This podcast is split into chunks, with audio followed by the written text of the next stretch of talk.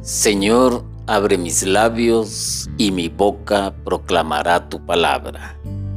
Bienvenidos a esta nueva entrega que espero sea de mucha bendición en su vida.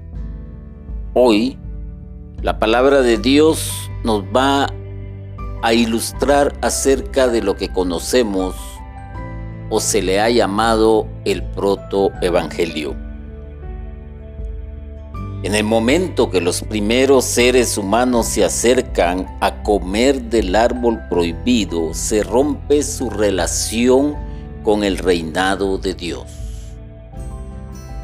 Aparece entonces la primera enfermedad. Los psicólogos modernos probablemente le llamarían angustia, neurosis, complejo de culpa. Claro está que la sociedad de hoy en día, una sociedad moderna, una sociedad tecnológica, esto como que viene a ser una especie de cuento de hadas. Pero recordémonos que la Sagrada Escritura nos habla de que Dios y el hombre, o más bien dicho la humanidad, tenían amistad y Dios bajaba a hablar con ellos. Para entender más esto, vamos a leer en el libro del Génesis, en su capítulo 3, versículos del 9 al 15, y dice así. Dios llamó al hombre y le dijo, ¿dónde estás?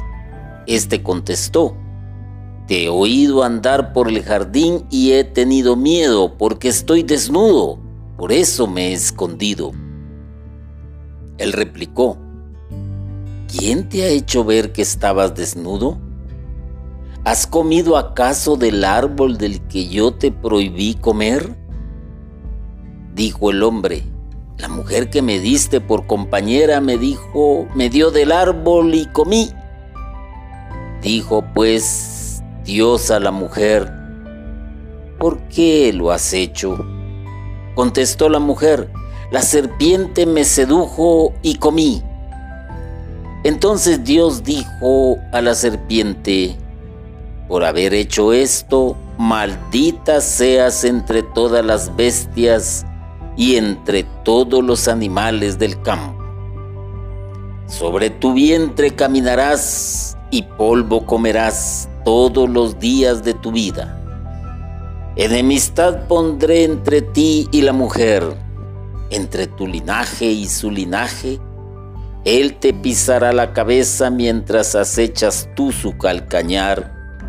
Palabra de Dios. Un pasaje bíblico muy ilustrativo. Un pasaje bíblico que nos habla de la relación que existía entre Dios y los seres humanos y de la prohibición que había en ese entonces de no comer de un fruto de un árbol, porque estaba prohibido. Dios sabía por qué había puesto esa norma o esa regla o había dado ese mandato. Pero aparece el diablo, el enemigo, persuade a la mujer, la incita y la mujer pues lamentablemente cae en esa tentación de probar el fruto prohibido. Entonces quien comete pecado, el pecado es del diablo, pues el diablo peca desde el principio. Quien comete pecado es del diablo, pues el diablo peca desde el principio.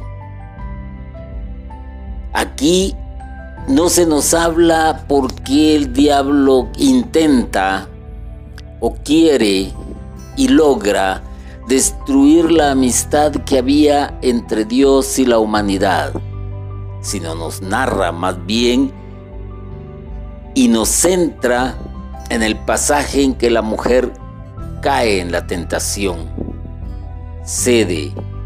Si nos apegamos a lo que acabo de decir, entonces dejan de ser automáticamente hijos de Dios, amigos de Dios, y caen en las manos, en las garras de Satanás. Por lo tanto, cometieron pecado.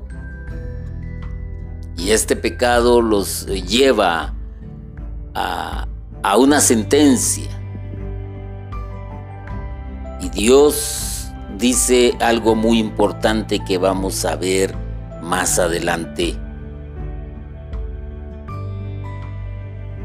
Jesús en una ocasión les dice a aquellos que lo estaban hostigando y que lo estaban acosando, vuestro padre es el diablo, el padre de la mentira, el que hace que el ser humano tropiece, caiga. En el libro de Job se nos ilustra también en un principio cómo el diablo es capaz de presentarse ante Dios y solicitarle la cabeza de Job. Ah, el diablo. Y el libro del Apocalipsis también nos dice la serpiente, la serpiente antigua. Uh, cosa seria. Pero no solo eh, para esta historia en ese momento, porque Dios en su infinita sabiduría, pues ofrece algo. Y cuando se habla de una nueva creación que llega justo en el momento indicado, en el momento dispuesto en el tiempo de Dios, nos habla de que Jesús fue llevado por el Espíritu al desierto por ser tentado por el diablo. En un principio estaba el paraíso, definitivamente, ya conocemos toda la historia. Y fue puesto hombre y mujer en el paraíso para que viviesen felices eternamente, pero había una prohibición. Entonces, cuando Jesús recibe el bautizo, el mismo Espíritu lo lleva al desierto para que sea tentado por el diablo hay que buscar la relación entre aquel Adán y el nuevo Adán. Y todos sabemos lo que sucedió en ese momento en que el diablo le ofrece a Jesús poder, gloria, honor, fama, lo que ustedes deseen. Pero Jesús no sucumbió a las tentaciones del diablo a pesar de que llevaba un montón de tiempo sin comer, un ayuno, llamémosle, 40 días en el desierto. Era como para decir, bueno, si este me está ofreciendo que yo tengo también el poder de convertir a las piedras en pan, he de saciar mi hambre. Ah, no, pero el Señor se resistió y le contesta y le dice al diablo, no solo de pan vivirá el hombre. Ah, qué buena respuesta. No cayó a esa tentación de saciar eh, lo, que lo que el cuerpo le pide. Después le ofrece todos los reinos de la tierra Ah, pero Jesús también no se dio ante esta tentación. Increíble. Satanás no cesa de presentarse como el seductor, como aquel que puede ofrecer todo lo que el ser humano necesita. Y más adelante con el tiempo encontramos pasajes muy ilustrativos. ¿Y en qué se reconocen entonces los hijos del diablo? todo el que no obra la justicia no es de Dios, ni tampoco el que no ama a su hermano. El que no obra la justicia no es de Dios. Si nos recordamos cómo Judas obró injustamente, cómo eh, los sacerdotes de ese entonces llevaron a Jesús de Pilatos a Herodes y de Herodes a Pilatos y ellos mismos actuando injustamente. Y cómo cuando Jesús fue apresado también actuaron injustamente con él. ¿Quién se estaba manifestando entonces en toda su esencia, con toda su ira, con todo el enojo que podía tener? El diablo. Y estas personas lamentablemente pues se dejaron seducir y no obraron de acuerdo a lo que conocían de Dios. Ni Judas, ni los sacerdotes, nadie más de aquellos que todos de aquellos que tenían conocimiento. Y Jesús también llama la atención cuando dice, si algo tienes contra tu hermano, ponte en paz y luego haz tu ofrenda. También Jesús dice, el que odia a su hermano es reo de muerte. Oh, que no ama a su hermano también es hijo de quién? Del diablo. ¿Por qué? Porque el reino de Dios es justicia. Porque el reino de Dios es amor. Simple y sencillamente por eso. Y el ser humano está llamado a ello. Está llamado a ser justo está llamado a amar a su hermano, está llamado a no caer en tentación, está llamado a no convertirse en un hijo de Satanás. Ya. Entonces, cuando vemos el versículo 15, hay un pasaje consolador y es lo que la iglesia ha llamado protoevangelio, es decir, un adelanto del evangelio, de la buena noticia de Jesús. Pero leamos ese versículo 15 que dice, enemistad pondré entre ti y la mujer, entre tu linaje y su linaje. Él te pisará la cabeza mientras acechas tú su calcañar. Ese es el pasaje. Es un pasaje que, y, que hay un consuelo. Hay una promesa desde el tiempo de Adán y Eva. Es la promesa que se cumple justo en el tiempo, con el nacimiento de Jesús, que se cumple cuando Jesús es llevado al desierto, que se cumple cuando Jesús anda predicando en la tierra, sanando paralíticos, devolviéndole la vista a los ciegos.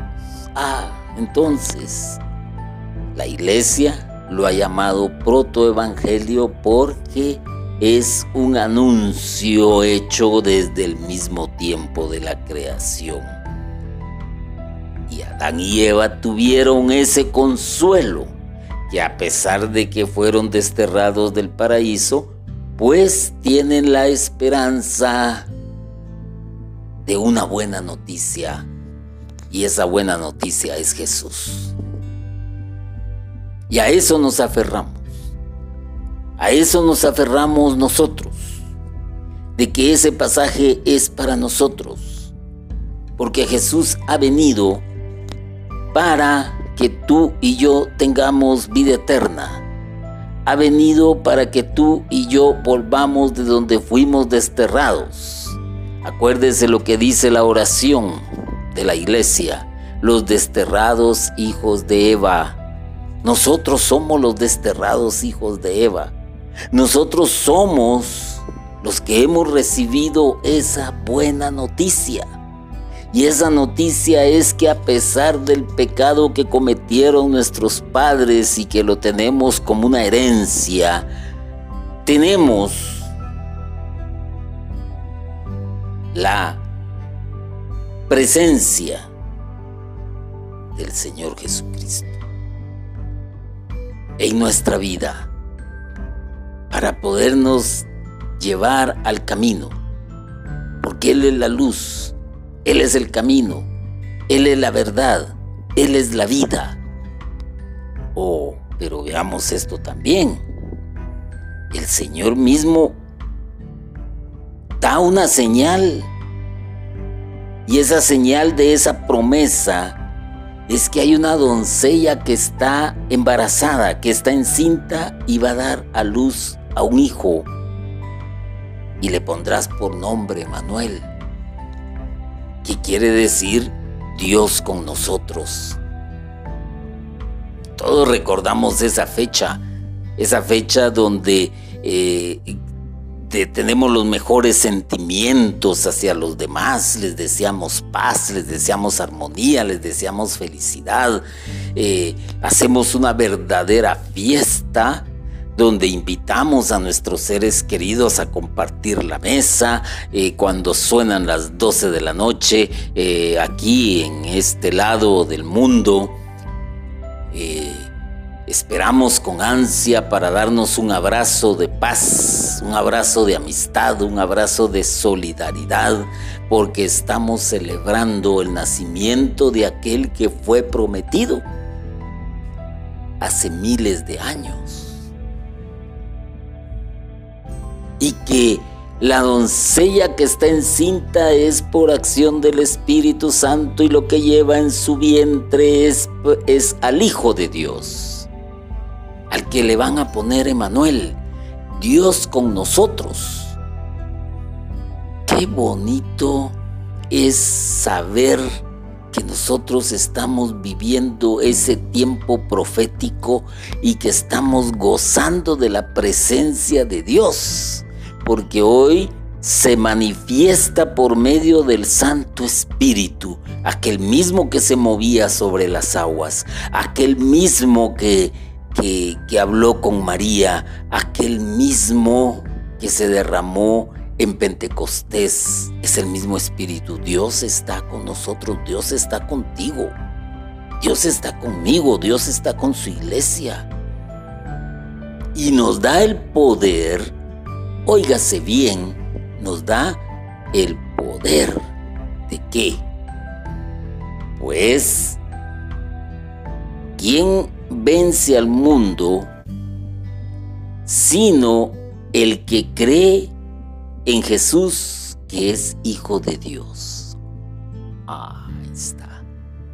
Y el creer en Jesús, el creer que es el Hijo de Dios, es por acción de aquel que está con nosotros, por acción del Espíritu Santo, que hace que reconozcamos al Hijo de Dios y ante quien toda gente, todo país y toda nación ha de doblar rodillas, porque es el prometido, porque es el ungido. Y Él la fuerza necesaria para poder vencer las tentaciones y no convertirse entonces en un hijo más de Satanás Muchos recuerdan aquel pasaje donde los mismos apóstoles le piden a Jesús que les enseñe a orar. Y, cuando Jesús les enseña la oración, pues dice, y líbranos de caer en tentación. Se pide la fuerza de Dios se pide la fuerza y el acompañamiento de Jesucristo. Se pide la fuerza y el acompañamiento del Espíritu Santo. Pero aquellas personas que no piden esa fuerza, que no creen en el Hijo de Dios, lamentablemente van cayendo en pecado y ese pecado los va arrastrando a una vida infeliz, a una vida de, dolorosa, a una vida de lágrimas, de tristeza, de desolación, o como dije en un principio, como lo llamarían hoy, una vida de angustia, una vida de neurosis, una vida de complejo de culpa por todo lo que han hecho. Tarde o temprano es tanto el peso del pecado que la gente ya no aguanta más y entran en angustia. Ya no saben cómo salir de, de aquello en que se metieron y las noticias hablan muchísimas cosas de asuntos de venganza, de asuntos de, rencillas, de rencores. Basta quizás con ir a visitar a la, a la cárcel y preguntarle a cada quien por qué está ahí y qué los llevó a esa situación. Y se van a dar cuenta. cayeron en tentación. Unos por poder, otros por dinero, otros por hambre, otros por necesidad de suplir quizás lo más básico para poder sobrevivir, pero no confiaron en Dios, no creyeron en el Hijo. Y lamentablemente Muchas personas toman las fiestas que nosotros llamamos fiestas navideñas como algo para disfrutar en relación a todos los placeres de los sentidos y no para hacer una fiesta digna para aquel que nació en un pesebre, para aquel que fue ofrecido desde el principio para expiar los pecados de cada uno de los hombres. Esa es la gran diferencia. Y mientras el ser humano siga actuando injustamente, mientras el ser humano siga odiando a su hermano, y vaya si hay maneras de odiar al hermano, porque al final de cuentas todos los seres humanos venimos de un mismo lugar, Fuimos creados por Dios y eso nos hace hermanos, no importa raza, no importa nacionalidad, no importa estatus social, no importa situación económica, pero el hombre, mientras más ha avanzado tecnológicamente hablando, mientras más ha avanzado en conocimientos científicos, más ha aprendido también a odiar a su hermano, más ha aprendido también a dejar de creer en Dios. Y entonces están dejando seducir por el diablo, por la serpiente, y hacen a un lado la oferta de Dios, hacen a un lado la promesa de Dios, hacen a un lado el regalo de Dios, hacen a un lado el ofrecimiento de Dios que iba a enviar a su Hijo nacido de una mujer que es la señal que está embarazada, una virgen en este caso. Entonces, el, para ser vencedores del mundo, tenemos que creer que Jesús es el Hijo de Dios y el Dios de la paz aplastará bien pronto a Satanás bajo sus pies, bajo vuestros pies. Esa es la promesa que le hace a, a, la iglesia. La iglesia eres tú y soy yo. La iglesia es, son los, es el papa, son los obispos, son los monseñores, son los sacerdotes, son los laicos, son los religiosos, son las religiosas. Es la iglesia. Y esa iglesia tiene una promesa de que va a vencer a Satanás. ¿Quiénes lo entendieron? Bueno, probablemente lo entendieron los apóstoles después de haber recibido la efusión del Espíritu Santo, lo entendió San Pablo, lo entendió eh, Santa Teresa, el hermano Pedro, San Agustín, Santo Tomás, eh, lo entendieron muchos y vivieron épocas muy difíciles, muy turbulentas, muy cruentas. Y eso es lo mismo a preguntarte si tú lo entiendes hoy. Si tú entiendes que tienes el poder para aplastar también la cabeza de Satanás, la cabeza de la serpiente, porque está bajo tus pies y no cesará de tentarte y te va a decir, mira esa vecina, qué bonita, qué atractiva. Mira tu mujer, nada que ver. Oh, mira ese automóvil, tú te mereces uno, no esa carcacha que andas.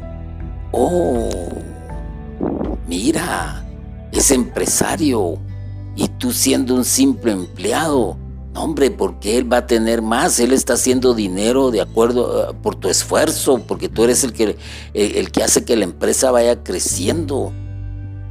Ah, te seduce, te quiere engañar, te quiere arrastrar, quiere que seas una persona injusta con la sociedad, quiere que seas una persona injusta con tu familia, quiere que seas una persona injusta con, tu, con tus hijos, con tu vecino, con tu comunidad con tu coordinador, con tu sacerdote. Ah, para que seas uno más de lo de ellos, para que te conviertas en un hijo de Él. Un momento. Dios te ha hecho una promesa y Dios no falla en sus promesas, las cumple. Se lo prometió a Adán y Eva. Y ahí está el resultado, que es lo que nosotros celebramos cada 24 de diciembre y 25 de diciembre, que es la Natividad de nuestro Señor. Pero el resto es tuyo. Tú también tienes que poner tu esfuerzo. Tienes que creer que Jesús es el Hijo de Dios.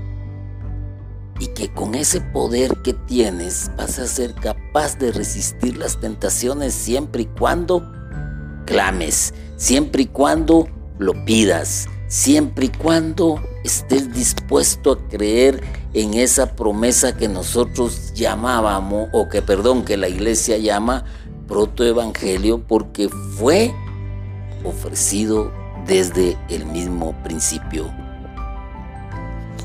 Catecismo en su numeral 410 nos amplía el panorama y nos dice que tras la caída el hombre no fue abandonado por Dios, al contrario. Dios lo llama y le anuncia de modo misterioso la victoria sobre el mal y el levantamiento de su caída.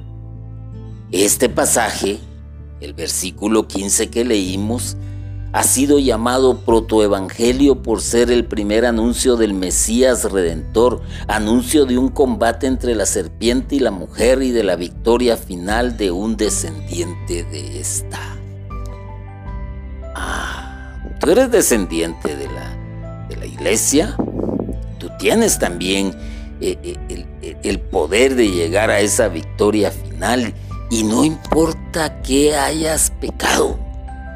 La misma palabra te dice, dejaré tus vestiduras más blancas que la nieve, porque Dios no te abandona.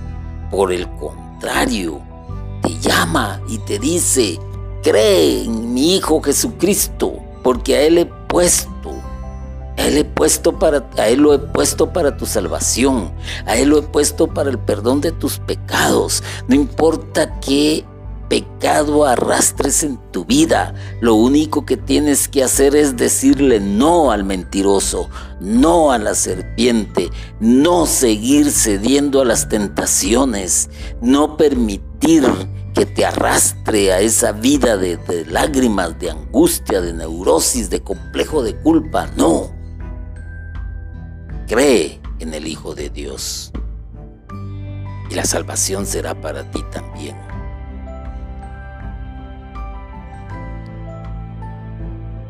A veces pedimos que los demás cambien, porque es la manera más fácil. Eh, recordémonos lo que leí en un principio del pasaje del Génesis.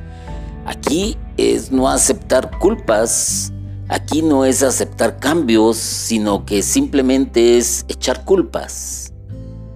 Ya, porque cuando leemos dice, eh, eh, la mujer que me diste por compañera me dio del árbol y comí. No dijo, yo acepté, yo estuve de acuerdo. No, la mujer, esa mujer que me diste. Ah, muy bien. Y entonces viene la otra y dice, ah, es que la serpiente me sedujo y comí, como quien dice entre que sí, entre que no, pero al final de cuentas es la serpiente la que tuvo la culpa porque ella fue la que empezó a decirme las cosas y, cedí. Ah, bien, caí en tentación. Oh. ¿Por qué te estoy diciendo esto? Porque quien tiene que dar el primer paso eres tú. No soy yo.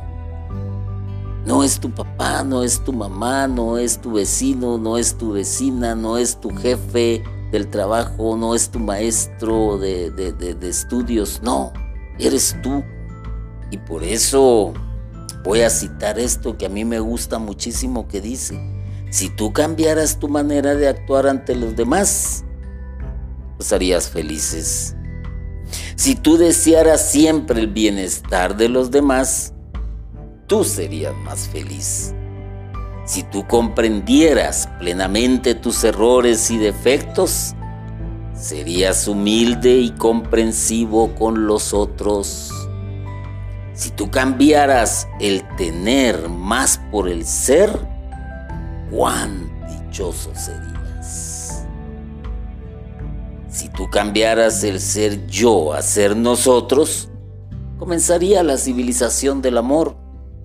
Si tú siguieras decididamente a Jesús y su Evangelio, comenzarías a vivir la verdadera felicidad. Si tú amaras en serio a los demás, ellos cambiarían. Si tú cambiaras tu manera de pensar hacia los otros, los comprenderías.